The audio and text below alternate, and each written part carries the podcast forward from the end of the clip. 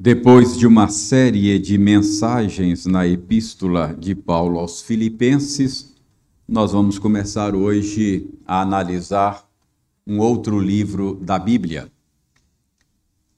Considerando que Filipenses é um livro do Novo Testamento, nós temos alternado Novo e Velho Testamento. Então agora vamos para o Velho Testamento. Eclesiastes, Daniel, ó, oh, Eclesiastes, Filipenses, voltamos agora ao Velho Testamento. Abra sua Bíblia em Daniel.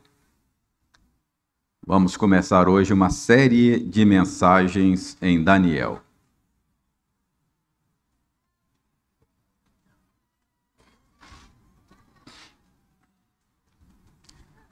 Vamos ler o primeiro capítulo do livro de Daniel. Daniel, capítulo 1, versos de 1 a 21.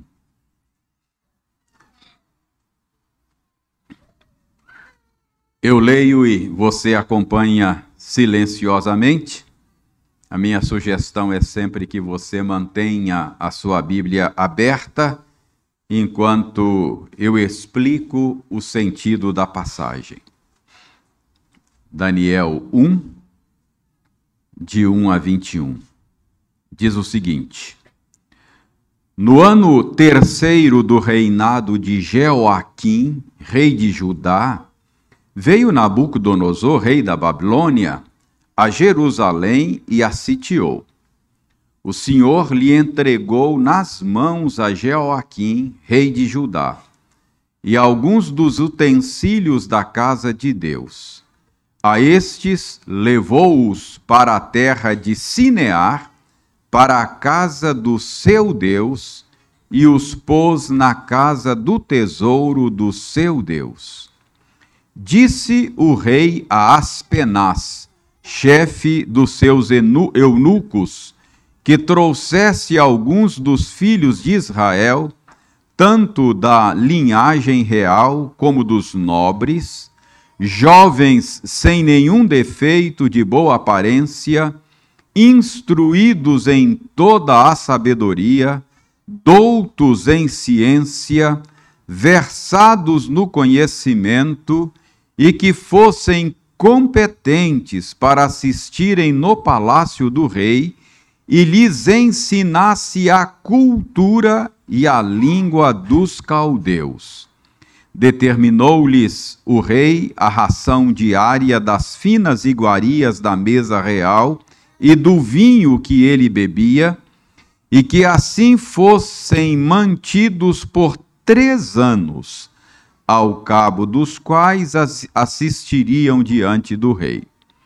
Entre eles se achava dos filhos de Judá Daniel, Ananias, Misael e Azarias o chefe dos eunucos lhe expôs outros nomes, a saber, a Daniel, o de Beltesazar, a Ananias, o de Sadraque, a Misael, o de Mesaque, e a Azarias, o de Abnego.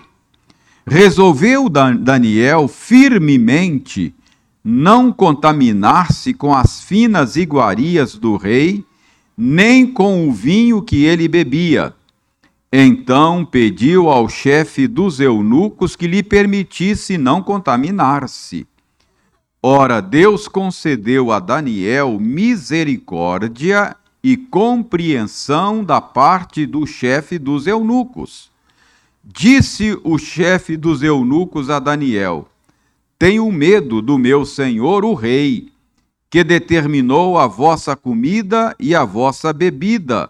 Por que, pois, veria ele o vosso rosto mais abatido do que o dos outros jovens da vossa idade?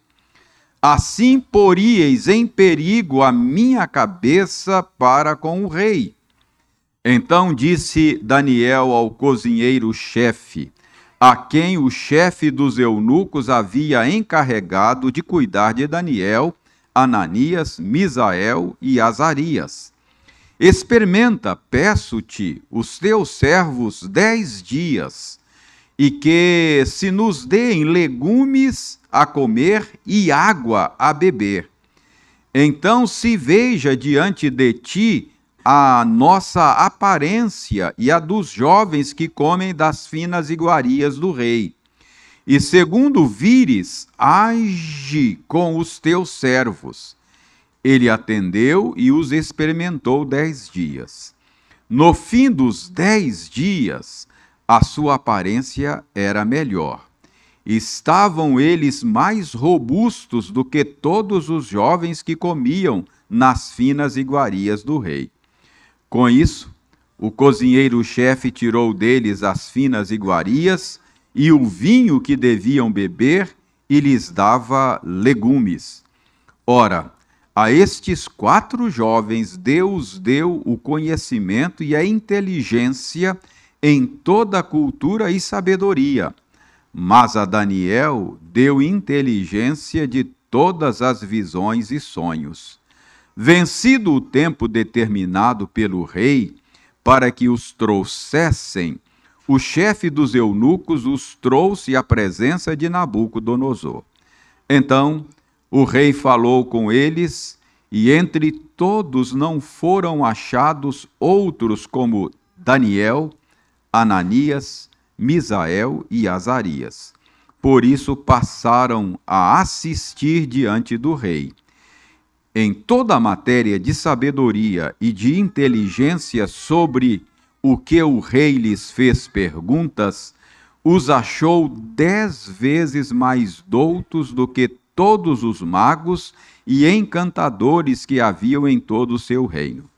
Daniel continuou até o primeiro ano do rei Ciro. Vamos orar pedindo a Deus que nos dê uma boa compreensão deste primeiro capítulo do livro de Daniel. Senhor, damos-te graças por nos permitires voltar a este local onde nos reunimos para o culto a cada domingo. E agora damos-te graças pela porção da tua palavra que acabamos de ler. Dá-nos uma compreensão boa desta passagem. Ajuda-nos, ó Senhor Deus, a perceber claramente a tua vontade revelada nela. Faze isto, nós te pedimos, em nome de Jesus. Amém.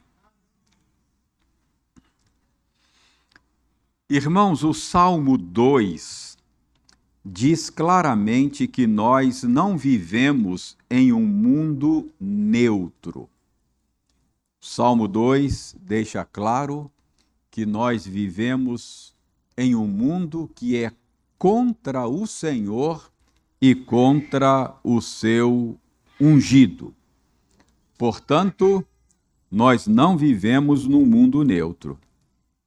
Nós vivemos num mundo que se opõe ao Senhor e se opõe a nós por causa da nossa identificação com o Senhor.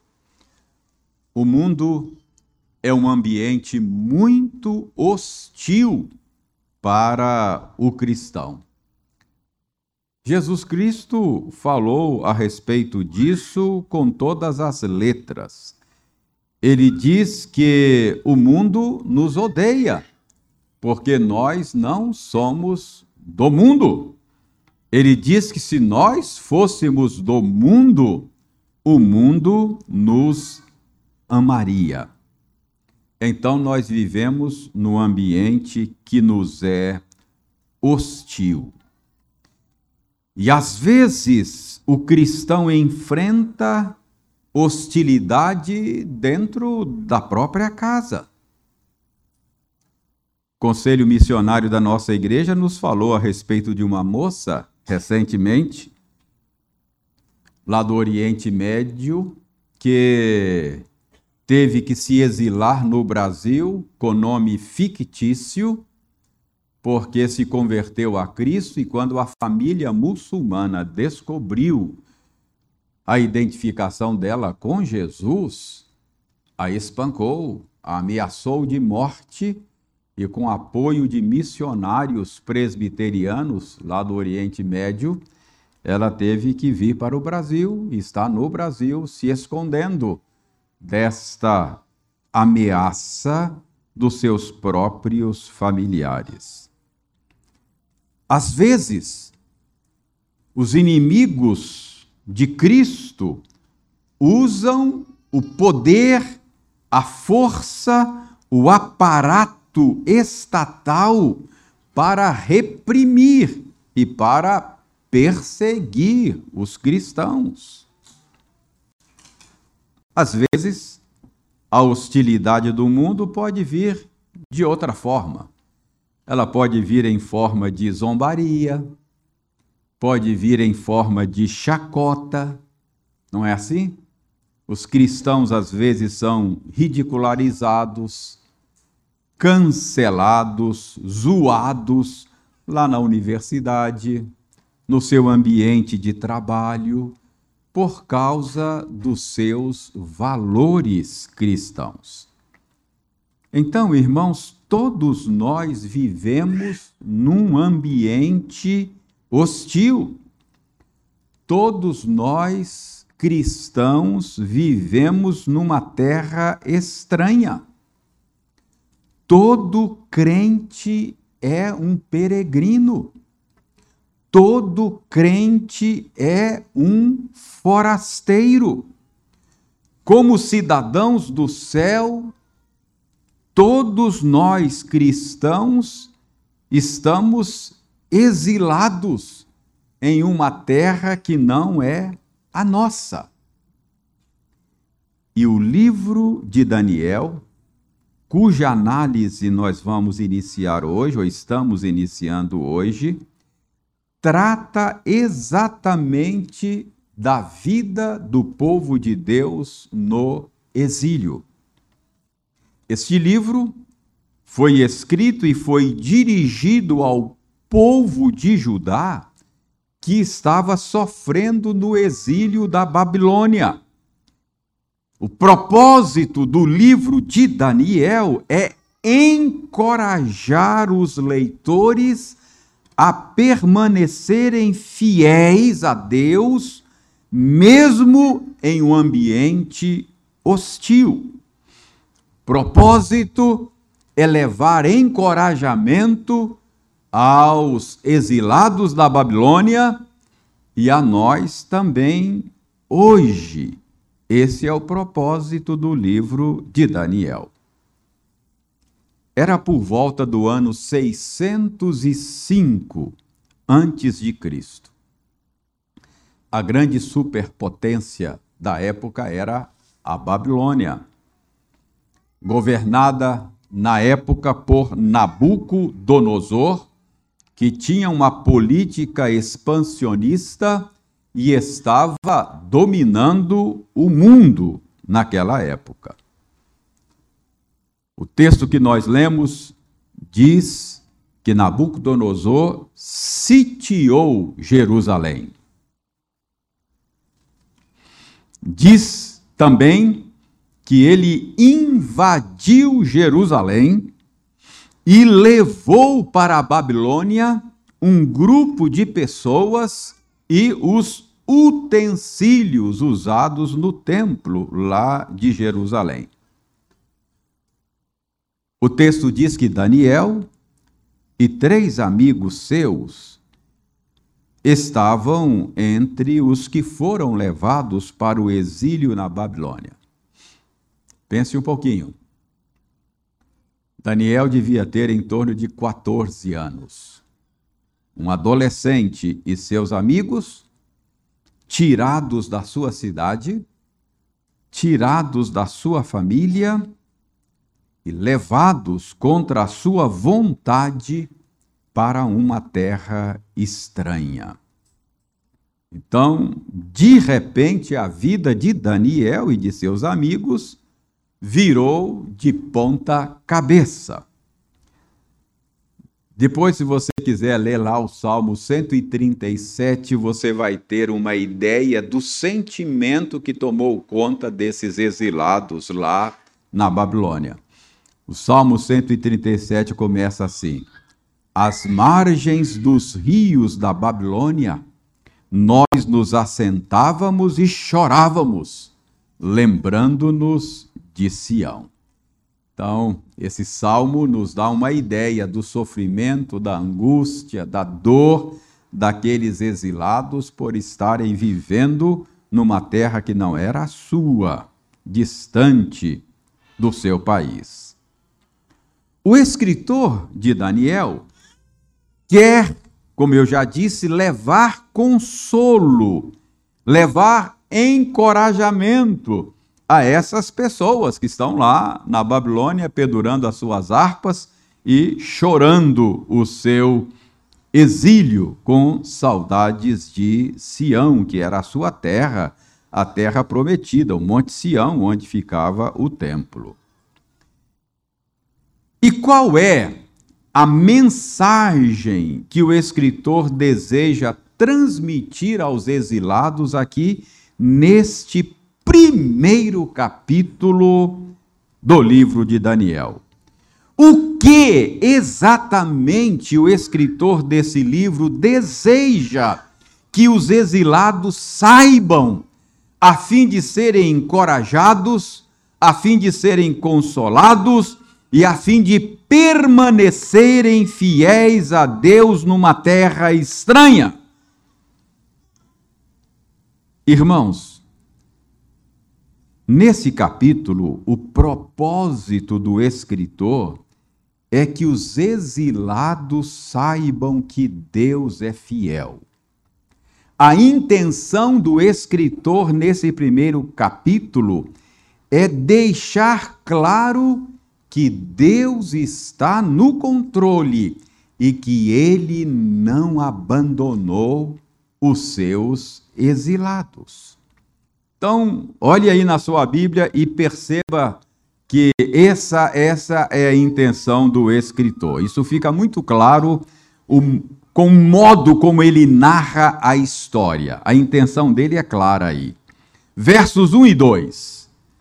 No ano terceiro do reinado de Jeoaquim, rei de Judá, Nabucodonosor, rei da Babilônia, veio a Jerusalém e a sitiou. E o verso 2 ele diz: O Senhor entregou nas mãos dele Jeoaquim. Isto é, o Senhor entregou nas mãos de Nabucodonosor Jeoaquim, rei de Judá. E entregou também alguns utensílios da casa de Deus. Irmãos, percebem? Percebam que o escritor quer que os seus leitores entendam que o exílio não foi meramente um acidente do destino. Notem que ele intencionalmente quer deixar claro que o exílio não era simplesmente um triste resultado da política expansionista de Nabucodonosor. Ah, o escritor quer deixar claro que o exílio era o resultado da ação do próprio Deus. Por isso ele diz no verso 2 que o Senhor entregou Jeoaquim, rei de Judá, nas mãos de Nabucodonosor. Então aqui a gente já pode tirar uma lição para nós. Irmãos, nós precisamos aprender que mesmo quando a vida vira de ponta cabeça, mesmo quando o mundo se volta contra nós, mesmo quando a vida toma um rumo que nós não gostamos, mesmo quando somos devastados pela traição, pelo desastre, pela doença, nós precisamos saber que Deus ainda governa. é isso que o escritor deseja deixar claro aqui. Ele, ele quer que os leitores desse capítulo entendam que o exílio não acontece fora do controle de Deus. Foi Deus mesmo quem entregou Judá e os utensílios do templo nas mãos de Nabucodonosor. Irmãos, no exílio, os judeus corriam um grande risco de perder a fé, porque o fato de Nabucodonosor destruir o templo o fato de Nabucodonosor levar os utensílios do templo de Jerusalém para a casa do tesouro de seu Deus lá na Babilônia tinha um significado para aquele tempo. A mensagem tácita que era transmitida por essa leva dos utensílios para a Babilônia era de que os deuses babilônios são mais fortes do que o Deus de Israel.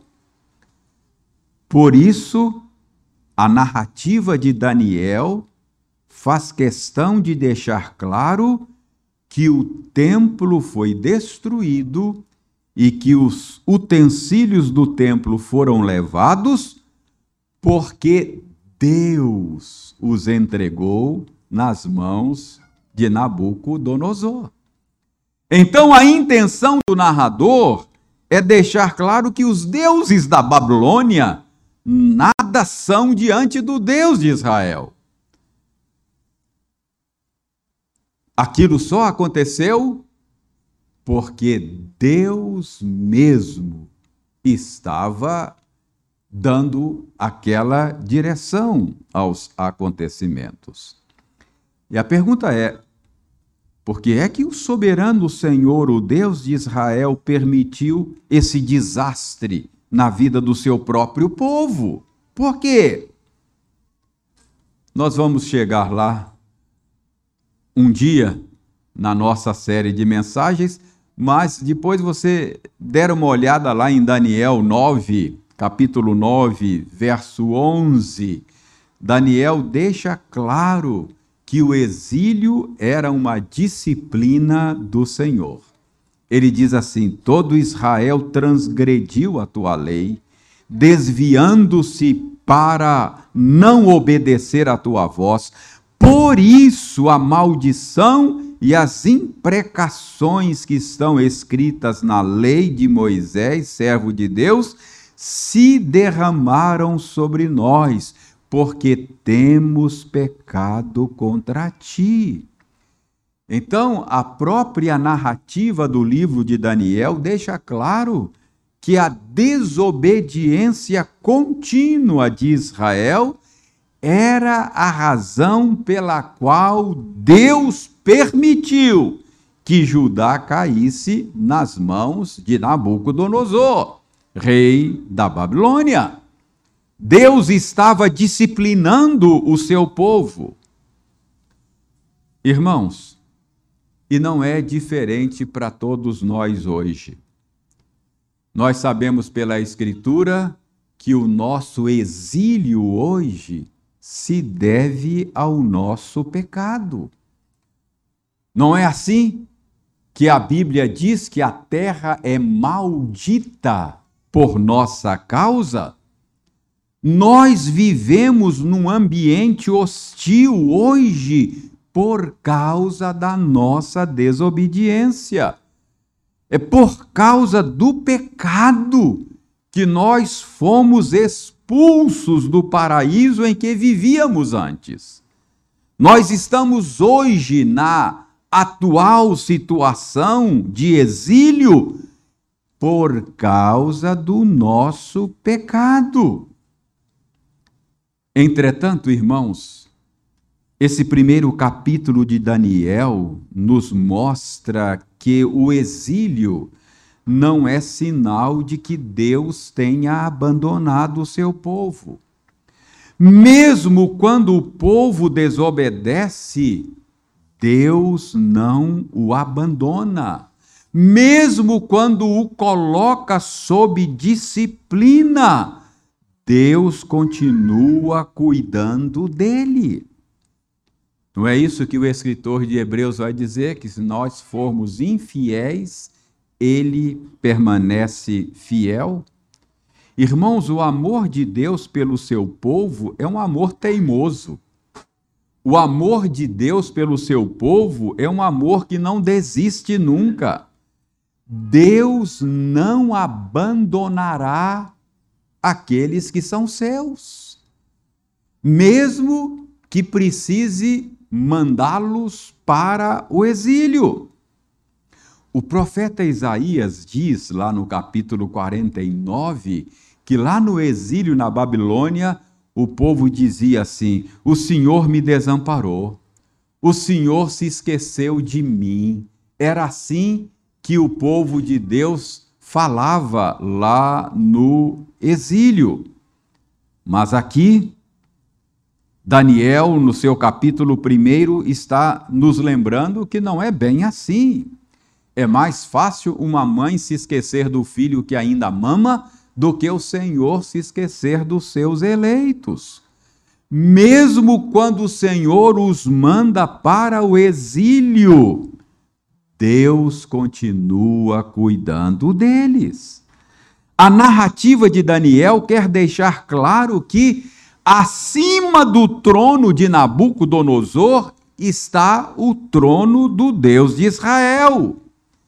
Dê uma olhada no verso 9 do nosso texto. Isso fica claro aí no verso 9.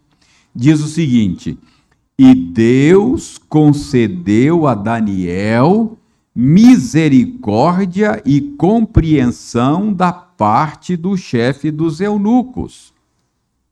Mesmo exilado, Daniel continua assistido pela misericórdia de Deus. O seu plano de resistência àquela cultura babilônica só funcionou porque aquele que o mandou para o exílio continuava fiel à sua aliança. Irmãos, nós sabemos e lemos aqui no capítulo 1 que Daniel tinha um plano de resistência. É que Nabucodonosor era um estrategista. Ele estava expandindo o seu domínio no mundo e a sua estratégia era dominar por meio da aculturação. Era fazer dos povos conquistados verdadeiros babilônios. Essa era a ideia. Essa era a estratégia.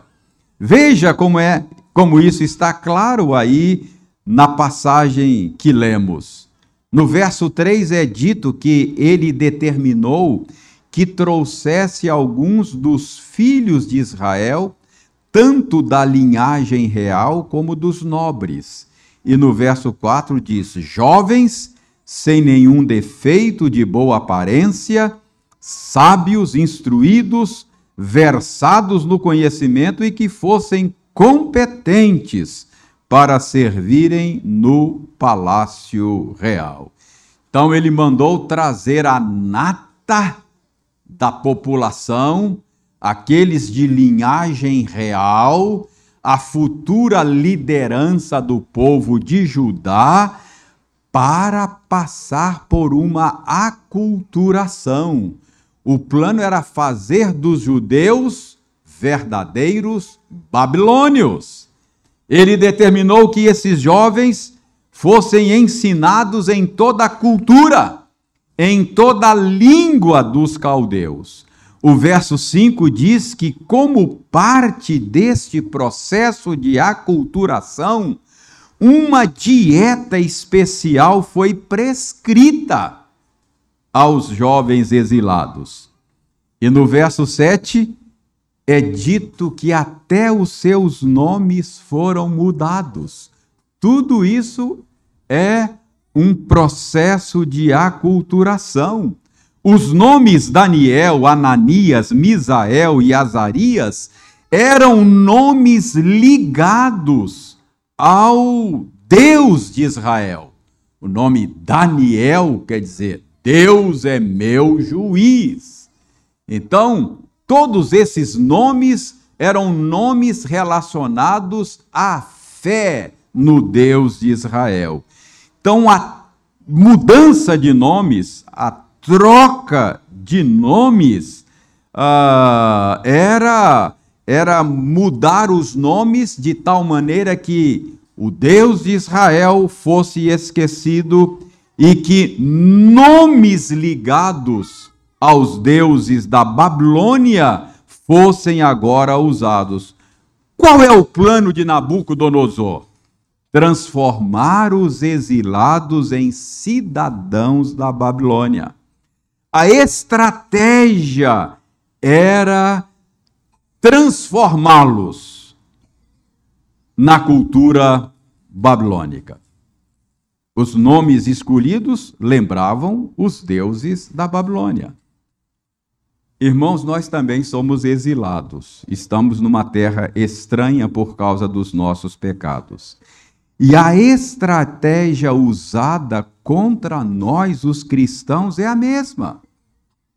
Hoje nós somos pressionados, seduzidos, ridicularizados, cancelados. Por que é que nos perseguem? Por que é que zombam de nós lá no trabalho por causa dos nossos valores? Por que é que nos pressionam na universidade? Por quê? porque querem fazer de nós cidadãos deste mundo. Querem que adotemos os mesmos valores, falemos a mesma língua, tenhamos o mesmo estilo de vida deste mundo, assim como aconteceu lá na Babilônia com Daniel e os seus amigos.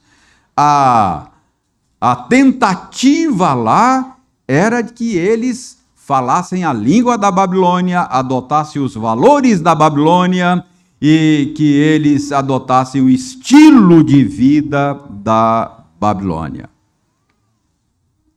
Mas a ordem para nós é: não vos conformeis com este século. E foi isso que Daniel e seus amigos fizeram eles resolveram não se deixar moldar pela cultura babilônica. Mas nós vimos que o plano de Daniel contava com a colaboração de Aspenaz, o chefe dos eunucos de Nabucodonosor. O verso 8, dê uma olhada na sua Bíblia, diz que Daniel pediu ao chefe dos eunucos que colaborasse com o seu plano de resistência. Agora pensem comigo. Se Aspenaz relatasse ao rei Nabucodonosor este plano de resistência, isso poderia custar a vida de Daniel e de seus amigos. Mas no verso 9 é dito que Deus concedeu a Daniel misericórdia e compreensão da parte do chefe dos eunucos. O que que o escritor deseja com esta informação? Ele de deseja deixar claro para o leitor que Deus mandou o seu povo para o exílio, mas não abandonou os seus exilados. Exatamente por isso Daniel pôde resistir. Exatamente por isso ele pôde levar adiante o seu plano de resistência. Exatamente por isso o seu plano de resistência teve sucesso. Por quê? Porque Deus concedeu a Daniel misericórdia e compreensão da parte do chefe dos eunucos. Deus inclinou o coração do chefe dos eunucos para que ele e posteriormente o cozinheiro-chefe colaborassem com o plano de resistência de Daniel. Irmãos, assim também é conosco. Deus nos expulsou do paraíso, mas ele continua conosco no nosso exílio. Por isso, como Daniel, nós também podemos resistir à pressão do mundo. O plano de resistência de Daniel e de seus amigos só prosperou porque Deus concedeu a Daniel misericórdia, concedeu compreensão da parte do chefe dos eunucos. A narrativa diz, e você pode acompanhar aí, que Daniel propôs ao cozinheiro-chefe fazer um teste.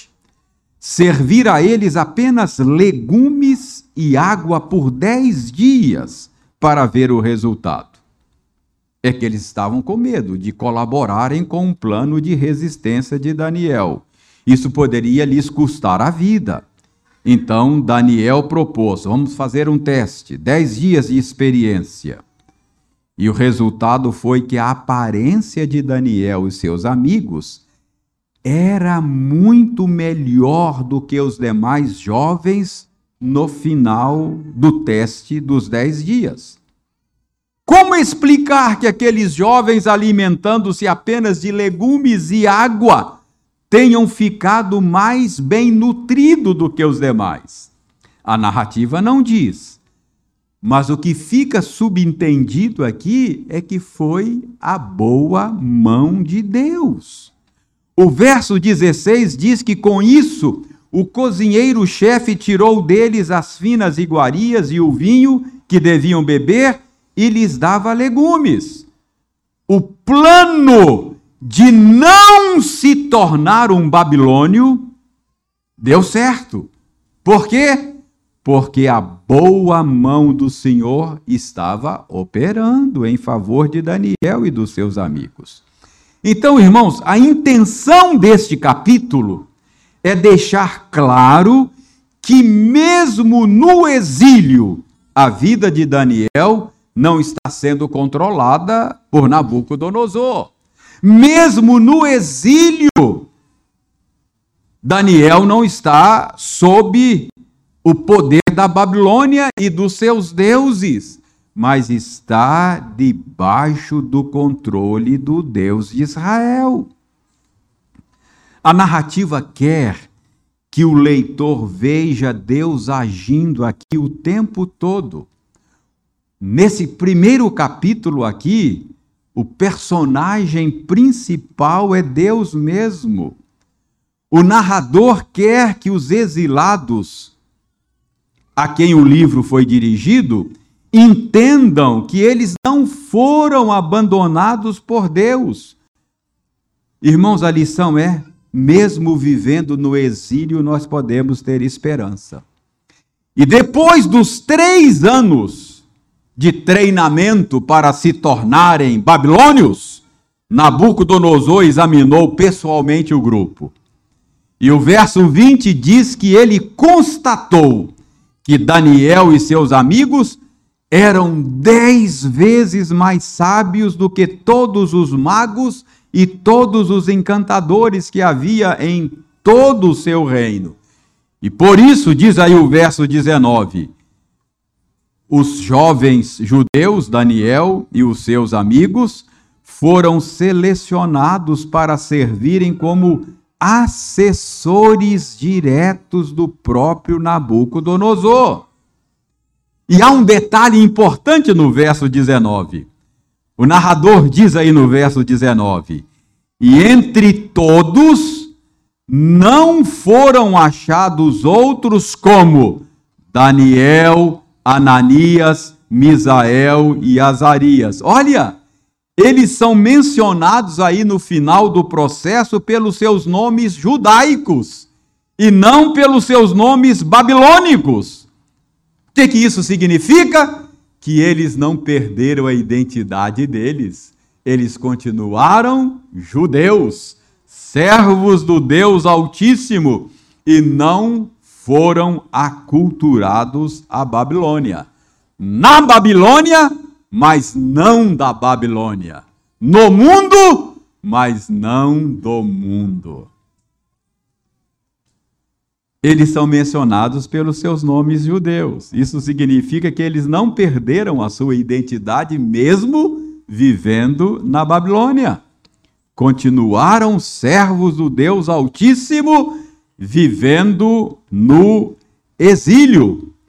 E, então, nós nós aprendemos aqui com esse capítulo que nós também ah, podemos resistir como Daniel mesmo vivendo no nosso exílio, mesmo vivendo num mundo que é contra que é contra o Senhor e o seu ungido.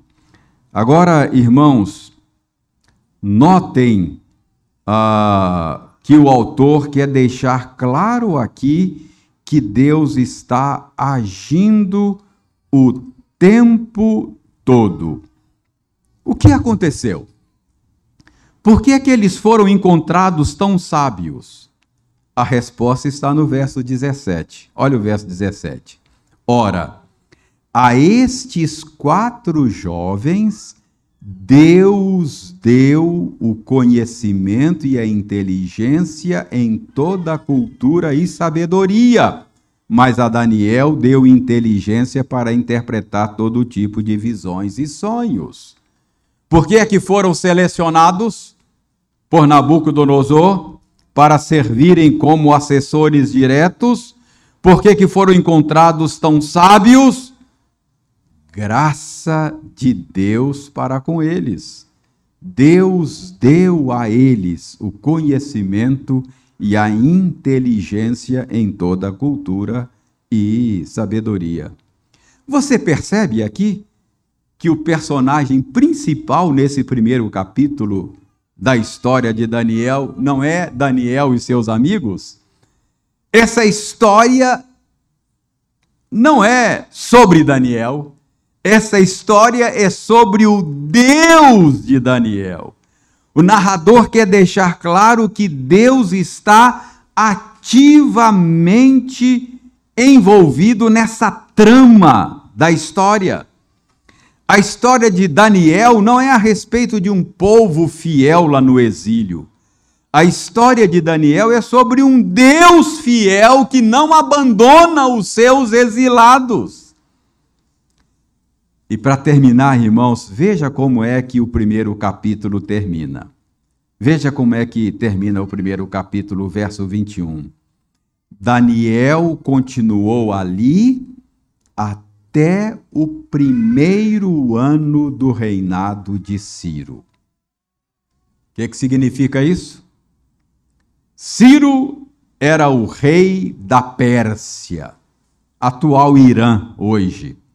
A Babilônia é o moderno Iraque. Ciro era o rei da Pérsia naquela época. É que Ciro conquistou a Babilônia. A Babilônia foi conquistada pela Pérsia. Foi Ciro que, no seu primeiro ano de reinado, assinou o decreto permitindo a volta do povo do exílio babilônico. Então, notem bem o que o verso 21 está dizendo. Notem bem, Daniel foi levado para o exílio quando tinha 14 anos. E o verso 21 está dizendo: quanto tempo durou o exílio? 70 anos. Então o verso 21 está dizendo que 70 anos depois, quando Ciro permitiu o retorno do povo, lá estava Daniel com mais de 80 anos. Captou a mensagem aí? Isso significa que reis babilônicos vieram e foram, Nabucodonosor passou, sucessores vieram, outro império mundial surgiu, não mais a Babilônia, agora a Pérsia. E Daniel permaneceu, porque o Senhor não abandona os seus exilados. Do mesmo modo, Deus tem poder para nos preservar durante os desafios e as tribulações que nós enfrentamos em nosso exílio. Não importa quão intensos sejam, irmãos, não importa quanto tempo dure, quando você for zombado, quando você for ridicularizado por causa do Senhor, se em algum momento usarem o aparato estatal contra nós, se nossos bens forem confiscados, se formos lançados no cárcere, devemos nos lembrar da história de Daniel. Lembre-se de que quando o mundo fizer o pior contra nós, a fidelidade de Deus nos será suficiente. Por causa dos nossos pecados, Deus nos expulsou do paraíso. Estamos nesse exílio, mas Deus não nos abandonou no nosso exílio. Assim como Nabucodonosor e a Babilônia passaram para Daniel e seus amigos, os inimigos nossos também passarão. O Senhor destruirá todos os seus inimigos, mas os que confiam nele são como o monte de Sião, que não se abala, mas permanece para sempre. Irmãos, isto é um estímulo para que nós resistamos para que nós não nos amoldemos a este mundo e não cedamos a essas pressões. E aqueles que nos oprimem haverão de passar mais tempo ou menos tempo. Mas aqueles que esperam no Senhor, esses permanecerão para sempre. Que assim como Daniel resistiu e não se tornou um cidadão da Babilônia, que nós também possamos, com a assistência do Senhor, resistir e não nos tornar cidadãos deste mundo. Não usar os mesmos valores. Não, não viver o mesmo padrão, mas permanecermos fiéis ao nosso Deus. Que Ele tenha misericórdia de nós. Amém.